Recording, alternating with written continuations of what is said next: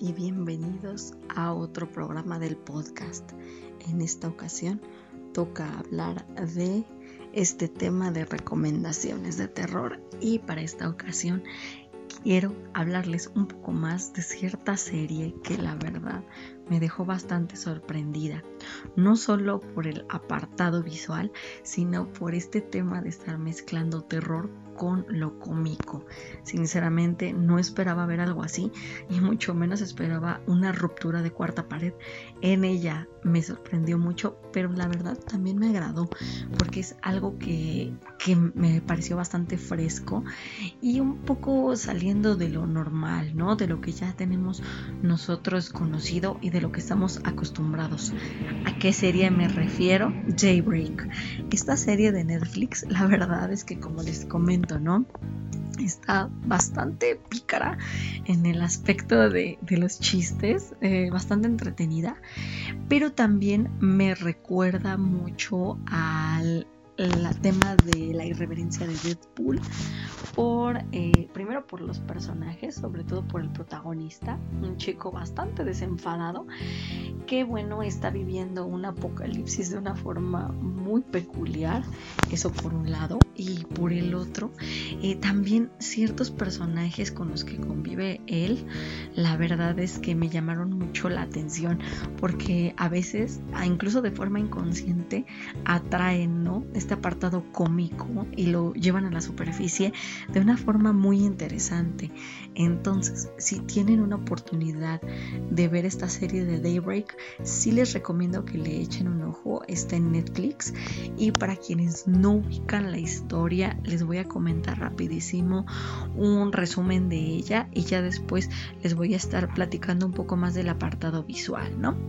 La historia se desarrolla en un futuro no muy lejano y se supone que después de un cataclismo impresionante, bueno, eh, los humanos sufrieron bajas considerables, pero fue por dos flancos. Por el primero, los adultos se volvieron locos y por el otro, los jóvenes pues están empezando a desarrollar ciertas actitudes un tanto extremas al grado de que con tal de, de proteger su territorio, están llegando incluso a matar a otros para poder salvarse, ¿no? Ahora sí que ellos tienen muy en claro que los números dan la ventaja.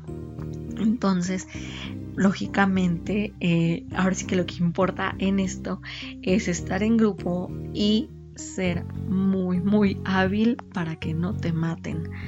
Como les digo en esta historia, bueno, vemos a un grupo de personajes, unos amigos, que están intentando sobrevivir a este apocalipsis impresionante, a la par que, bueno, uno de ellos busca a la chica de sus sueños, la cual está seguro de que se encontraba en cierto campo de fútbol antes de que empezara el apocalipsis. Sin embargo, ahora no la encuentra.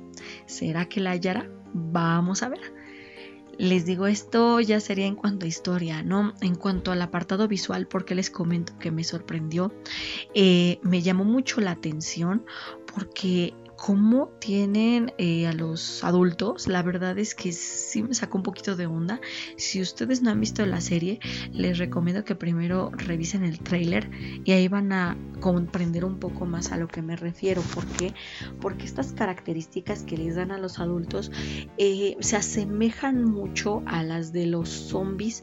Sin embargo, no llegan a verse tan extremas como zombies, por ejemplo, eh, de hoy en día, ¿no? Por ejemplo, los de Guerra Mundial 7 de más, no.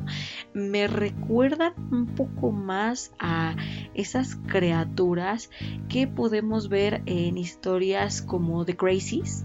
Se me figuran un poco más así, porque yo supongo que algunas personas decían, no, pues es que se han de parecer como esas hordas de zombies que casi casi van en bola y te, y te entierran, ¿no? Entre kilos y kilos de zombies. No, no, no, no es como Guerra Mundial Z. se me figuran más como estos, como The Crazies, y también no sé, pero algunos me daban la impresión de estar viendo zombies muy a la trena Busan, algo así. Entonces me gustó eso porque no exageraron tanto en el maquillaje. Sí se llegan a ver letales los adultos, sin embargo no llegan a ese extremo, ¿no? De casi, casi, este, con media cara ahora sí que eh, desgarrada, no para nada. Me gustó eso, creo que fue un buen acierto porque le da más credibilidad a la historia del personaje, porque porque estamos viendo que él eh, efectivamente tiene que, que salvarse de estas personas, de los adultos. Sin embargo, ellos no son el único peligro al que tiene que enfrentarse, para nada. Como les digo, hay otros villanos, otros antagonistas y estos están en la cara de los jóvenes chicos que pues lógicamente con tal de sobrevivir están haciendo de todo, pero literal de todo para poder salir adelante. Entonces, lógicamente en un mundo tan hostil, pues el protagonista y los demás que le siguen tienen que intentar salvarse y pues para supongo yo, eso fue supongo más idea de los de Netflix para que no se viera que los villanos nada más eran los adultos, pues intentaron no monopolizar el, título y que se repartiera por varios flancos. Entonces, pues sí, lógicamente yo siento que por eso sí le dieron eh, eh, cierto peso a los adultos, pero no tan fuerte. Ahora, si me preguntan de los chicos que también son villanos, la verdad es que también tienen un apartado visual eh, bastante interesante. Hay uno de ellos que se supone es un exfutbolista de americano y sí me llamó mucho la atención, ¿no? Y lo que hicieron con su cara se ve muy, muy loco pero sí llama a la vista y definitivamente es un rasgo que se me va a quedar grabado.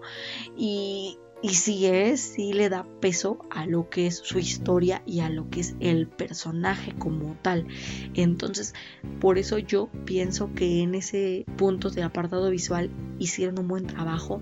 Se están llevando una historia, les digo, con buenos efectos, una trama bastante interesante que yo creo que sí valdría la pena que ustedes revisaran porque como les digo, ¿no? Aquí no es el típico tema de decir, oh Dios mío, es que los chicos, bueno, están luchando para sobrevivir, pero no es, por ejemplo, como los Juegos del Hambre, para nada. Aquí van a estar viendo, les digo, unos temas un poco, pues sí, cómicos, pero mezclados también con situaciones bastante tensas y peliagudas para los personajes.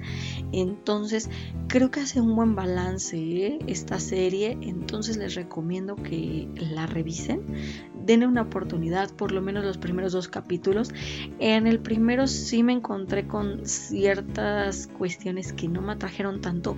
Sin embargo, yo a partir del segundo capítulo la verdad yo sentí un poco más de, atracción hacia la historia. Entonces yo por lo menos les recomiendo que si quieren revisarla, vean bien los primeros dos capítulos y ya ustedes dirán si, si es ese el tipo de terror con toques de humor que les interesaría ver o si prefieren algo un poco más fuerte. Y hasta aquí llega el programa de hoy. Espero que les haya gustado. Como ven, esta es una recomendación, eh, sí, que sale de lo que normalmente les estoy comentando, pero como les digo, eh, tiene buenos efectos, tiene una trama bastante decente, entonces yo considero que bueno, podrían revisarla, puede que les guste algo de ella. Ahora sí, me despido, que tengan un excelente jueves, descansen y nos vemos en el siguiente. Hasta luego.